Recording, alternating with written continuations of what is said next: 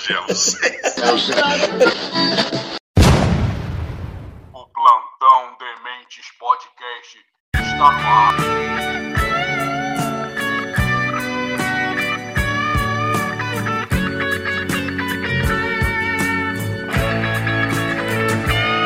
But then he rapped all night about his suicide. I'd kick it in the head when he was 25. Fala galera, tudo bem com vocês? Está começando mais um Plantão Dementes podcast. E hoje a gente vai falar do coração do Faustão. Vamos falar dos nazistas infiltrados no 8 de janeiro. Também vamos falar da 123 milhas que deu um calote numa galera. E obviamente vamos falar do Vasco. É só isso que importa. O Vasco, isso tudo depois da vinheta.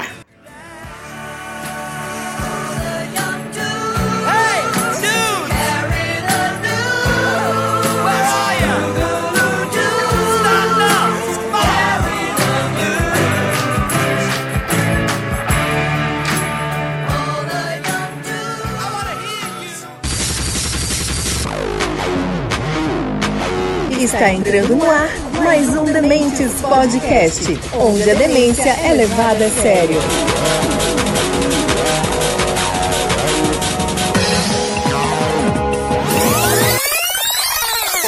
Falando de ovo, eu gosto é de cozido. Ele é que me deixa forte pra encarar qualquer bandido. Pegue um ovo de codorna toda vez que der vontade. Mas cuidado com esse ovo, ele é o ovo da verdade. Notícia do valor econômico. O apresentador Fausto Silva passou por um transplante cardíaco neste domingo, 27, após ficar na fila de espera pelo órgão por cerca de 10 dias.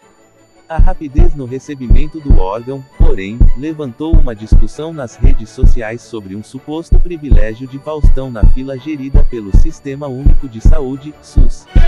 Internado no Hospital Albert Einstein desde o dia 5 de agosto, o apresentador estava passando por diálise e precisava de medicamentos para auxiliar no bombeamento do coração. Seu estado de saúde era considerado grave. A fila para o transplante cardíaco, assim como para todos os outros órgãos, é gerida pelo Sistema Nacional de Transplantes, SNT, do Ministério da Saúde, a todos os pacientes, mesmo aqueles que são atendidos pela rede privada de saúde, como é o caso de Faustão. Regionalmente, são as centrais estaduais de transplantes que controlam para quem vai cada órgão doado. Esse controle respeita a ordem cronológica da inserção do nome do paciente na fila, mas também é um cruzamento de dados para elaborar a lista prioritária, o que pode fazer com que pacientes passem na frente de outros conforme seu estado de saúde. É o caso de pacientes hospitalizados e com suporte para o coração, como foi o caso de Faustão, por exemplo. O tempo de espera pelo órgão também varia dependendo da compatibilidade entre doador e receptor. Isso porque, para que um transplante de órgão seja realizado, além da gravidade do estado de saúde do paciente, é preciso que haja compatibilidade genética entre doador e receptor. Ambos estejam próximos geograficamente, porque é preciso levar em conta o tempo de isquemia, tempo de duração deste órgão fora do corpo, já que o coração precisa voltar a bater em cerca de 4 horas após a doação. Idade é usada como fator de desempate, já que crianças têm prioridade em relação aos adultos. A doação de órgãos é um processo complexo, que envolve diferentes instituições e requer agilidade para ser bem sucedido. Cada órgão tem um período máximo de permanência fora do corpo humano, ao longo do qual o transplante é viável, o chamado de tempo de isquemia. Para o coração, o tempo de isquemia é de apenas 4 horas, o que torna o transplante do órgão ainda mais complexo, diz o Ministério da Saúde em nota. Faustão era segundo na fila de espera. Quando a doação do órgão foi inserida no sistema, 12 pacientes surgiram como potenciais receptores, segundo a Central de Transplantes do Estado de São Paulo. Faustão ocupava o segundo lugar na fila de espera devido ao seu estado de saúde, considerado grave. Destes, quatro estavam priorizados, sendo que o paciente, Faustão, ocupava a segunda posição nesta seleção, afirmou em nota a Central de Transplantes do Estado de São Paulo. O órgão foi ofertado ao primeiro da fila, mas a equipe médica deste outro paciente optou pela recusa do órgão devido ao estado de saúde dessa pessoa. A oferta, então, seguiu a ordem da lista de espera e foi para Faustão, o segundo da fila. O procedimento de transplante teve duração de duas horas e meia e foi encerrado, com sucesso, segundo informou o hospital à imprensa. Então, você pode ir em casa falar: Evandro está fugindo da raia. Evandro não quer comentar Faustão. Está fugindo mesmo. Porque quem sugere alguma coisa pode ser compelido a aprovar o que sugerir. E como não você não tem lastro nessa história, você não tem uma notícia publicada num jornal decente e tal, eu posso ser compelido a, se fizer qualquer insinuação sobre preferência em fila, se eu fizer qualquer insinuação sobre o uso do dinheiro, o fato dele ter ido para fila, etc, etc e tal, eu posso ser compelido a provar o que eu tô falando. Isso tá com cara de quem tá fugindo de dar uma resposta, hein? Então eu deixo as estranhezas para o mundo das coincidências e vamos seguindo em frente. Eu prefiro falar sobre o SUS. O SUS permitiu que um milionário entrasse e fizesse um transplante de coração complicadíssimo, que na rede americana custaria 8 milhões de dólares, de graça, tudo pago pelo Estado brasileiro. No dia seguinte, uma outra paciente extremamente pobre fez um transplante, acho que de rim, de pâncreas, uma coisa assim, no mesmo hospital, tudo pago pelo Sistema Único de Saúde. Viva o SUS! É, em vez da gente criticar o SUS, Fora SUS! deveria buscar melhorias de financiamento, pensar o quanto isso integra as pessoas, quanto isso possibilita que tanto Fausto Silva quanto essa moça pobre tenham atendimento de saúde de qualidade. E o SUS é um exemplo de que soluções coletivas são melhores que soluções individuais. É, lá no, na Argentina, o futuro presidente, pelo que consta, ou pelo menos potencial futuro presidente, defende até que doa venda de órgãos, defende venda de bebês, porque soluções individuais. Você é rico, você comprou o órgão, o cara que vendeu o órgão, a família do cara está feliz porque recebeu o dinheiro. Mas isso, não, na minha modesta opinião, não é o futuro. O futuro é buscar ações coletivas, soluções coletivas para problemas coletivos. Viva o SUS! Caramba, brother, sucesso aí o, o, lance do operação do Faustão, né? Primeira coisa, eu acho que tem que agradecer a família da vítima, já que é uma perda irreparável. Que Deus conforte a família, né? E a alma do rapaz lá. E que não é só o coração, né? É córnea, é fígado, é pele, é um monte de órgãos que são doados, que podem ser doados. O lance do Faustão é o seguinte: ele estava em segundo na fila, numa fila de 12, reduziu para 4, aí tem negócio de emergência, né? Porque tava precisando muito. E aí o primeiro não quis. Não sei se é por causa de peso, se é por causa de idade. E o lance que ele tava em segundo na fila, né, cara? Eu não sabia que o Faustão era Vasco da Gama. tava, era vice na fila. Sangue tipo B, cara. Super Vasco, cara. Tem uma meia hora que eu tô procurando aqui e não achei graça até agora. Desgraçado. E só de raiva, seu comentário vai ficar com o hino do baixo. Bom, vida longa aí, o Faustão aí. A cirurgia não foi feita pelo SUS. O SUS só administra a distribuição, a captação e distribuição dos órgãos, né? Doados. Então, foi feito no Albert Einstein, né? Que é um bom hospital lá em São Paulo. E é isso aí, vamos que vamos. É engraçado que a gente acha que essas coisas de doação de órgão demora muito, né? O Faustão realmente foi impressionante a velocidade. Mas aí tem que apurar direitinho aí. O primeiro não quis, né? De repente não dava com pressa. e aí vamos ver aí. É, vamos ver. Vida longa aí o Faustão aí. Valeu.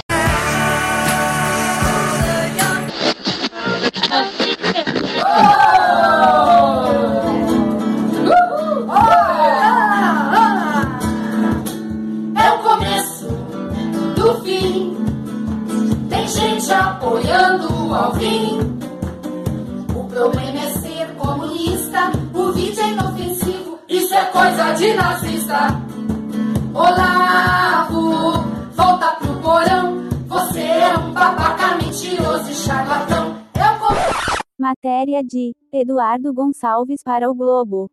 A BIM apontou participação de grupos neonazistas e de supremacistas brancos em movimentos golpistas durante eleições.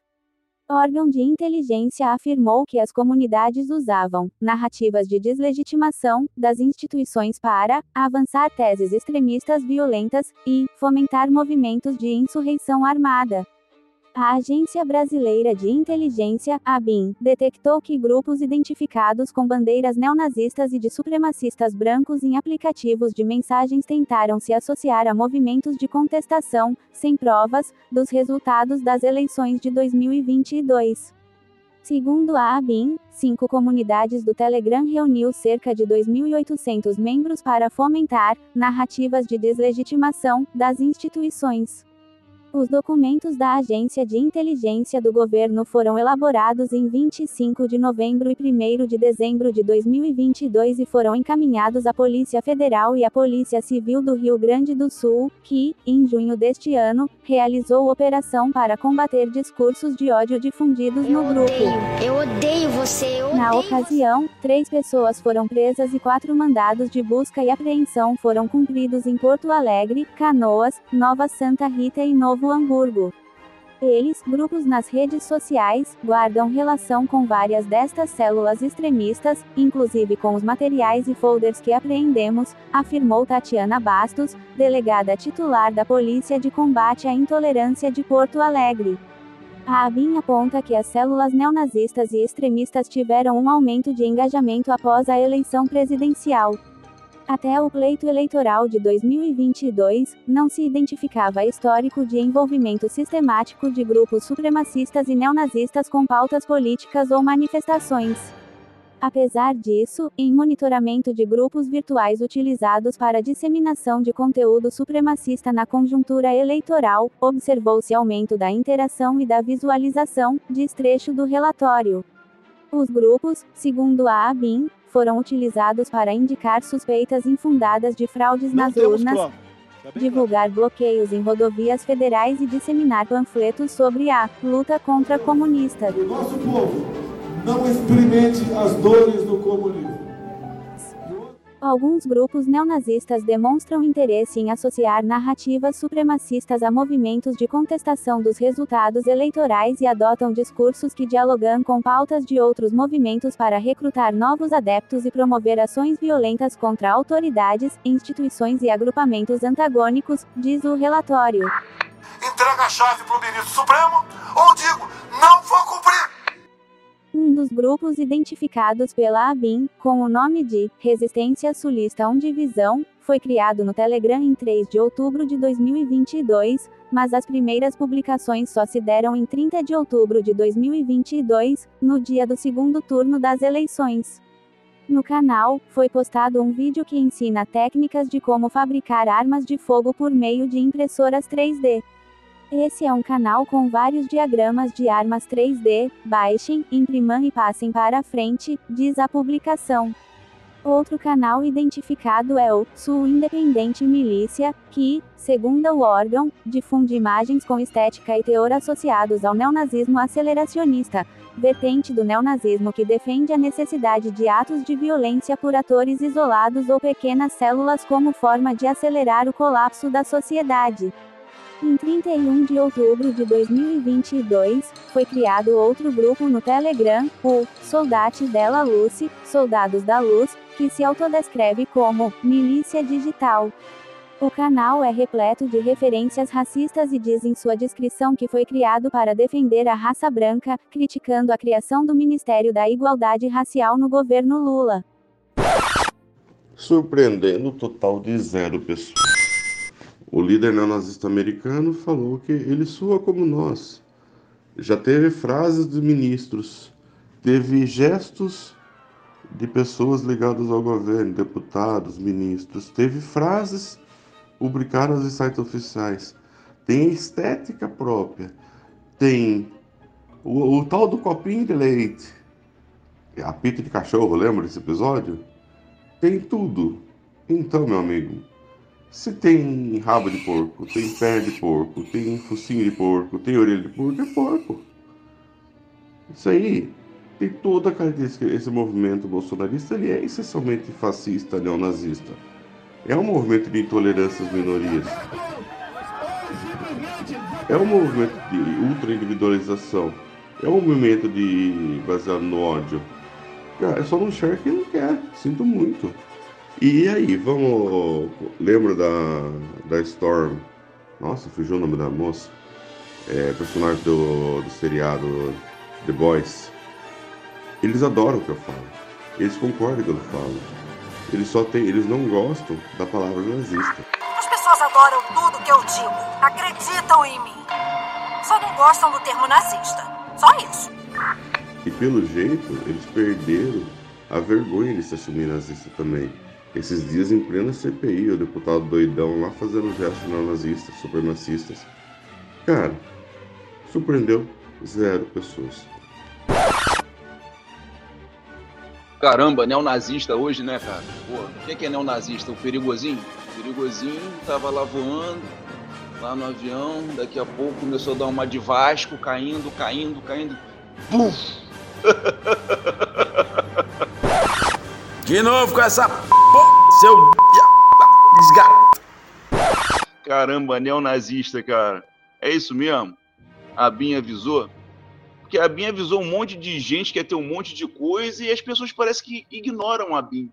E agora fica um monte de relatório da BIM, da BIM, da BIM, a BIM avisando, olha só, vai ter isso, vai ter aquilo.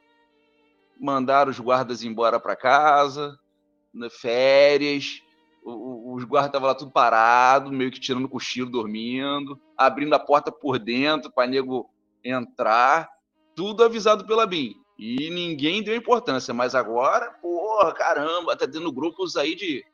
É, como é que é negócio que bota no WhatsApp? Joinha. É joinha. Emoji, emoji. Porra, estão prendendo gente por causa de emoji de WhatsApp, Brian. E a Binha aí, pô, neonazista de 2023. Puta que merda, né, cara? Puta, caramba. Botar a Polícia Federal em cima dessa gente aí. Hora de maluquice. E lá vem eles de novo. Olha só que absurdo.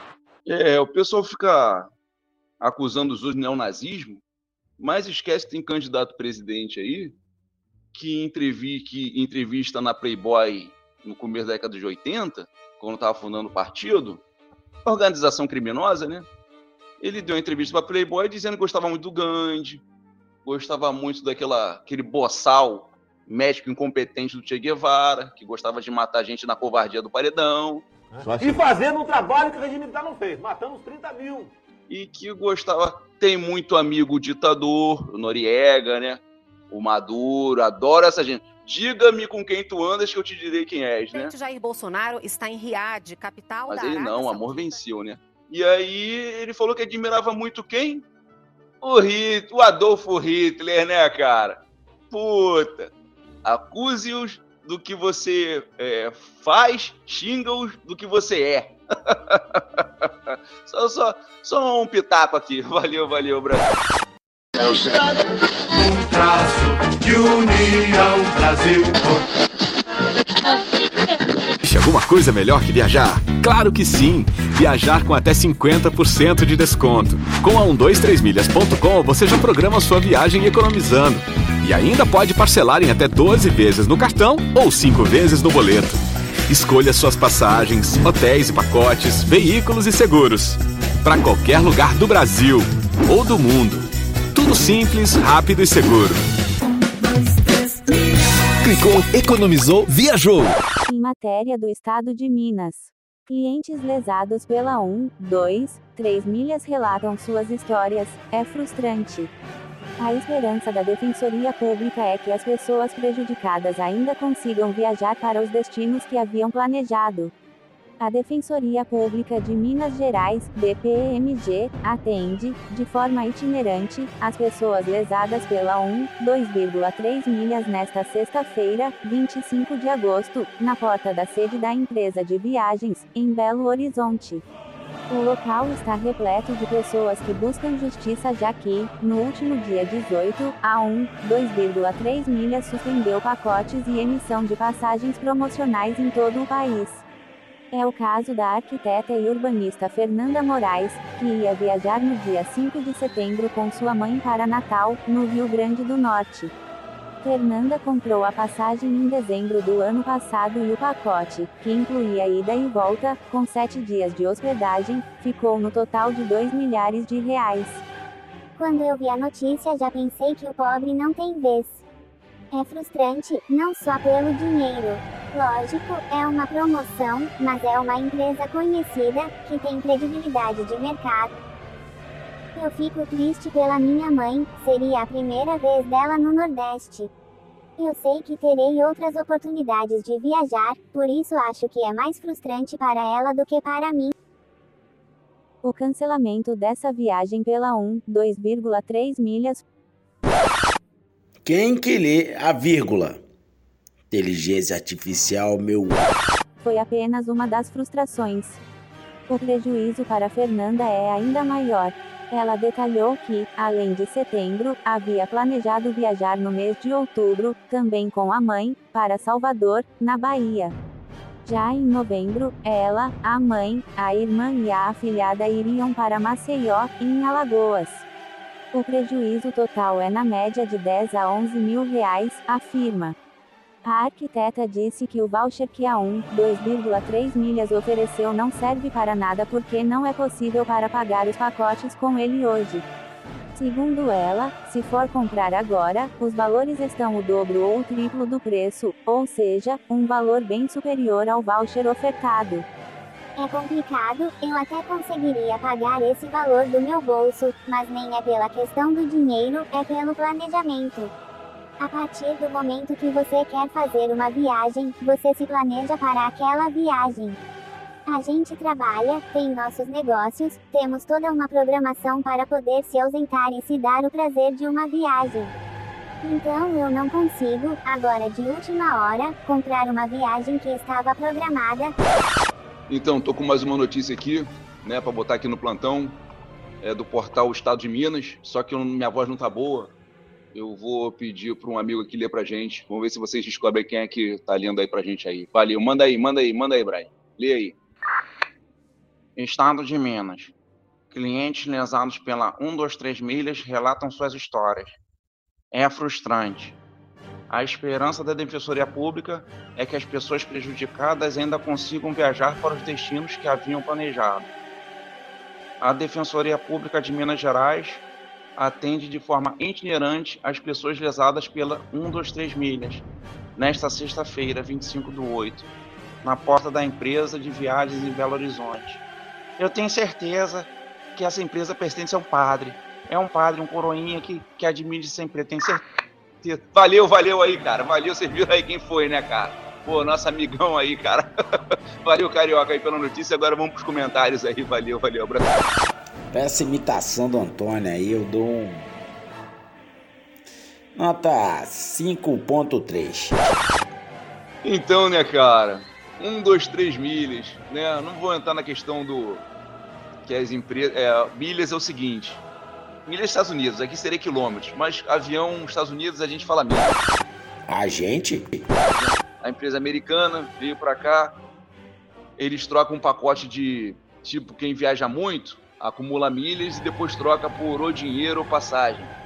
Então, quem viaja muito não consegue utilizar essas passagens e tem muitas milhas. Quem viaja pouco também, viaja uma vez só na vida, fica aquelas milhas lá, joga fora. O que, que essa empresa faz? Ela pega, ela compra essas milhas e vende para outras pessoas. É como se fosse um, atraves um atravessador de, de milhagem, né? Tudo bem, legal, beleza. Aí a justiça deu uma decisão agora favorecendo as empresas para evitar essas coisas. Tudo bem, beleza, não quero falar disso não. Quero falar o seguinte: essa 123 já tinha dado um golpe, negócio de hotelaria, né? Vendia o, o, o, a promoção lá do hotel e as pessoas chegavam lá, não tinha hotel, não tinha nada, tomaram uma volta. Passou um tempinho, esse lance agora da milhagem de avião, né? A gente paga as passagens, chega lá, passagens canceladas. Porque eu tenho uma mania, cara. Eu tenho essa mania de tomar volta, Braga. O que vem a seguir merece um clima. Tem que criar um clima antes de vir isso. Preparem-se.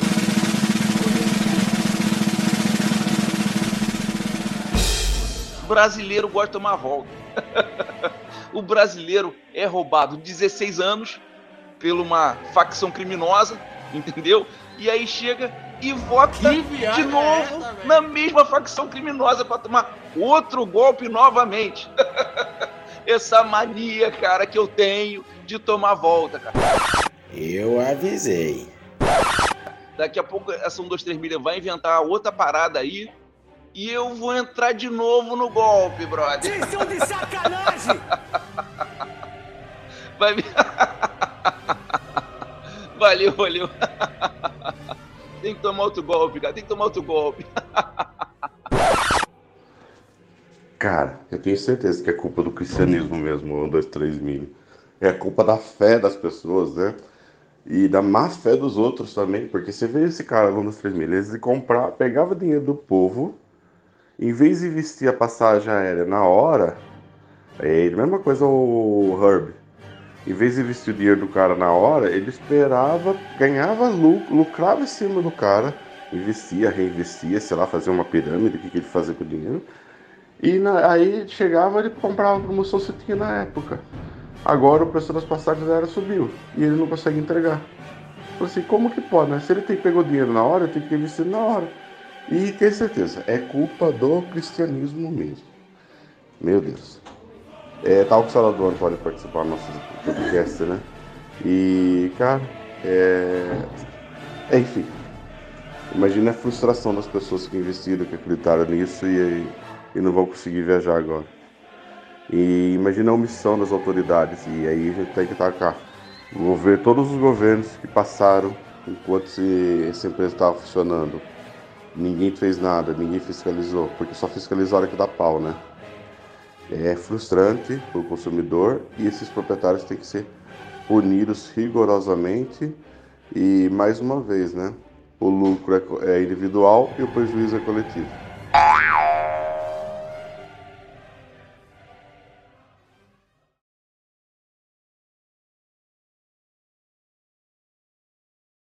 Pera aí que tem mais um negocinho aqui. Texto retirado do perfil no Instagram do comentarista Lédio Carmona. Não querem que o Vasco jogue no Maracanã. Agora, a justiça impede que o clube receba seus torcedores nos jogos em São Januário. Impediu, o Vasco recorreu e o veto foi mantido de forma chocante. São Januário, estádio que tanto incomoda a elite carioca, foi construído em 1927. Tijolo a tijolo, erguido pela força, paixão e devoção da gente vascaína. Pedra a pedra. Cimento sem ajuda do poder público, que quase sempre deu as costas para o clube.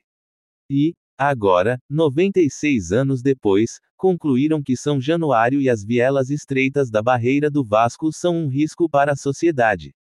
A ideia pode ser jogar o Vasco na clandestinidade. Quem sabe, acabar com o Vasco. Só esqueceram de uma coisa. O Vasco sempre foi a resistência. Enverga, mas não quebra. Interdição de São Januário causou queda de 60% na receita do comércio da barreira do Vasco, aponta estudo. A interdição de São Januário para o público em jogos do Vasco da Gama levou a uma queda de 60% na receita mensal dos comerciantes da região, diz um estudo da Prefeitura do Rio de Janeiro. A Justiça proibiu a entrada de cruzmaltinos no estádio desde uma confusão nas arquibancadas em junho, na partida contra o Goiás. Torcedores do Vasco atiraram rojões, quebraram estruturas e entraram em confronto com a polícia, que chegou a disparar tiros. Não houve relatos de feridos com gravidade.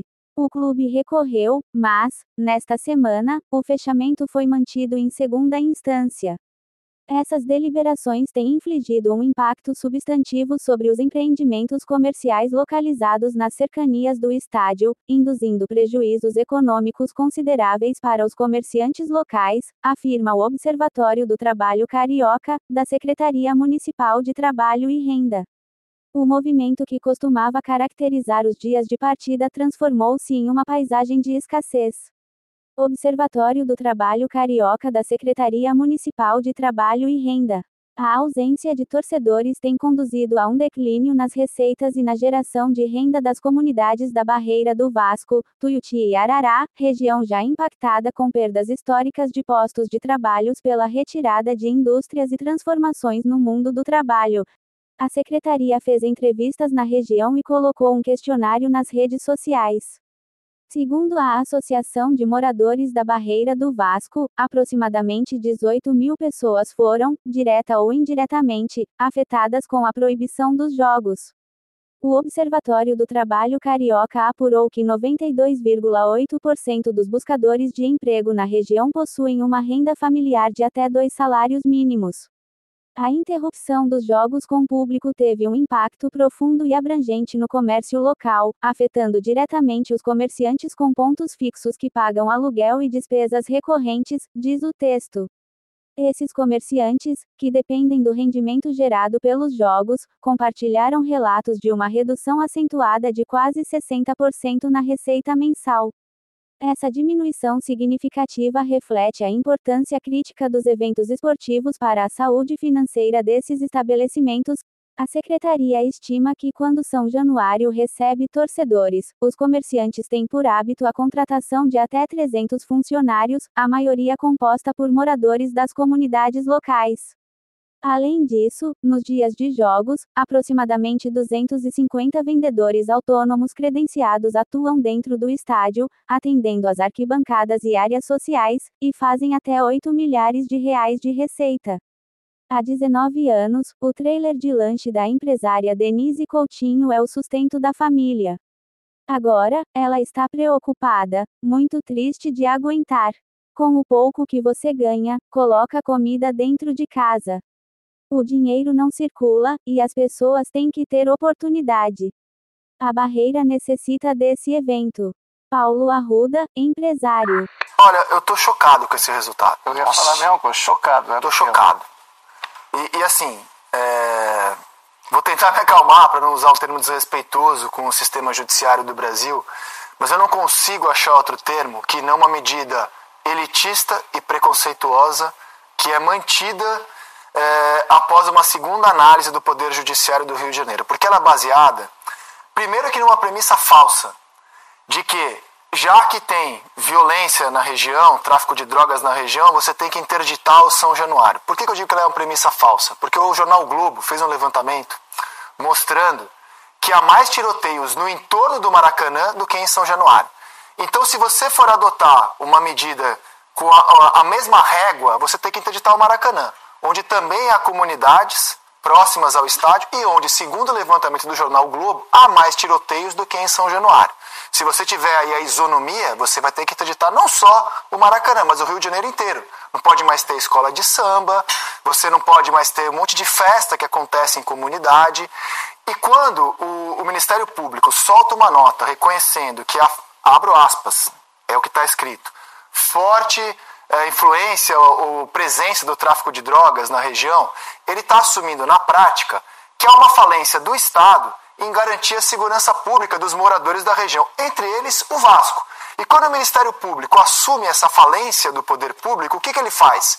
Em vez de recomendar, orientar que o Estado vá lá e resolva o que é de responsabilidade do Estado, a segurança pública, ele pune os moradores, ele pune as vítimas e ainda coloca um carimbo nessas vítimas, ó, Nada pode acontecer aí, só o tráfico de drogas, porque não vai acontecer nenhuma medida de segurança motivada por essa constatação do Ministério Público, não mandou o Estado fazer nada ali para resolver, o que ele faz é tirar o sofá da sala, não tem jogo aqui. E quando ele obriga o Vasco a adotar o sistema de biometria, ele está dizendo que só o Vasco vai ter que adotar, porque não tem biometria no Maracanã, não tem biometria no Newton Santos, não tem biometria em Volta Redonda.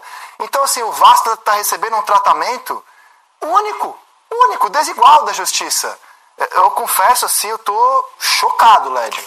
É isso, eu tô chocado. Agora, é, descobriram isso agora, né? Que sobre São Januário, que São Januário foi inaugurado em 1927. Agora descobriram que o São Januário precisa de todos esses cuidados.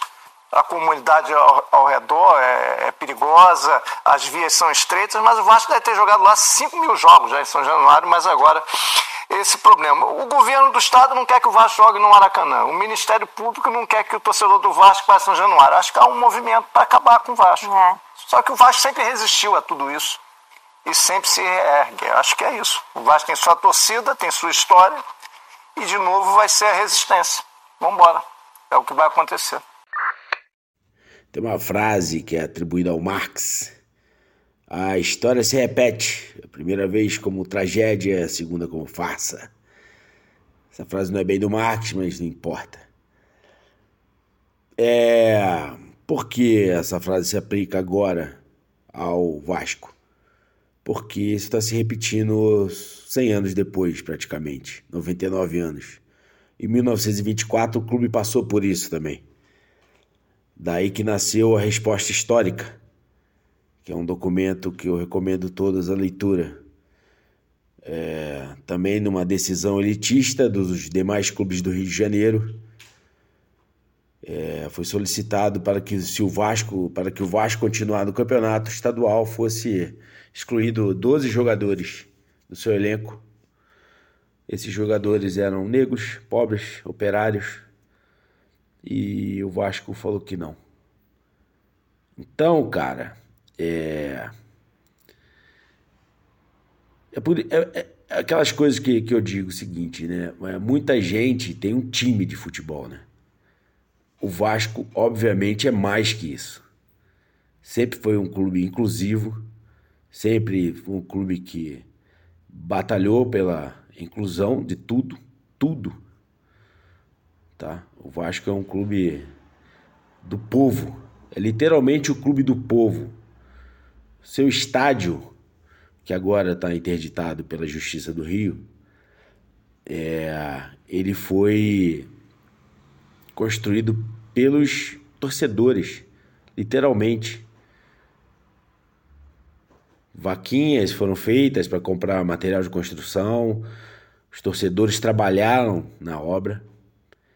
Então, é, quando alguém se encontrar algum vascaíno por aí, e não se assuste por ele continuar sendo Vasco, porque ser Vasco é maior do que desempenho em campo é um, é um, é um jeito de ser. É difícil falar isso para mim. É difícil descrever a, a importância do Vasco na minha vida. Então, cara, não é à toa que o clube tem o um apelido de Gigante da Colina. Esse gigante vai acordar uma hora ou outra.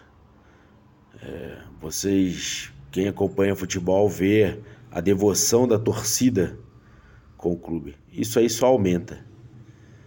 Né? E prepare-se, o gigante vai acordar.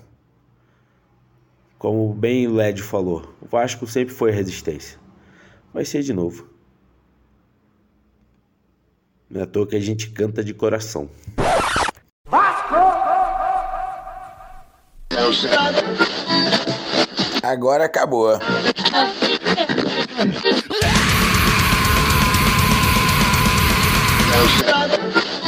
Plantão Dementes Podcast. Plantão Dementes Podcast está no ar. Dementes Podcast, onde a demência é levada a sério.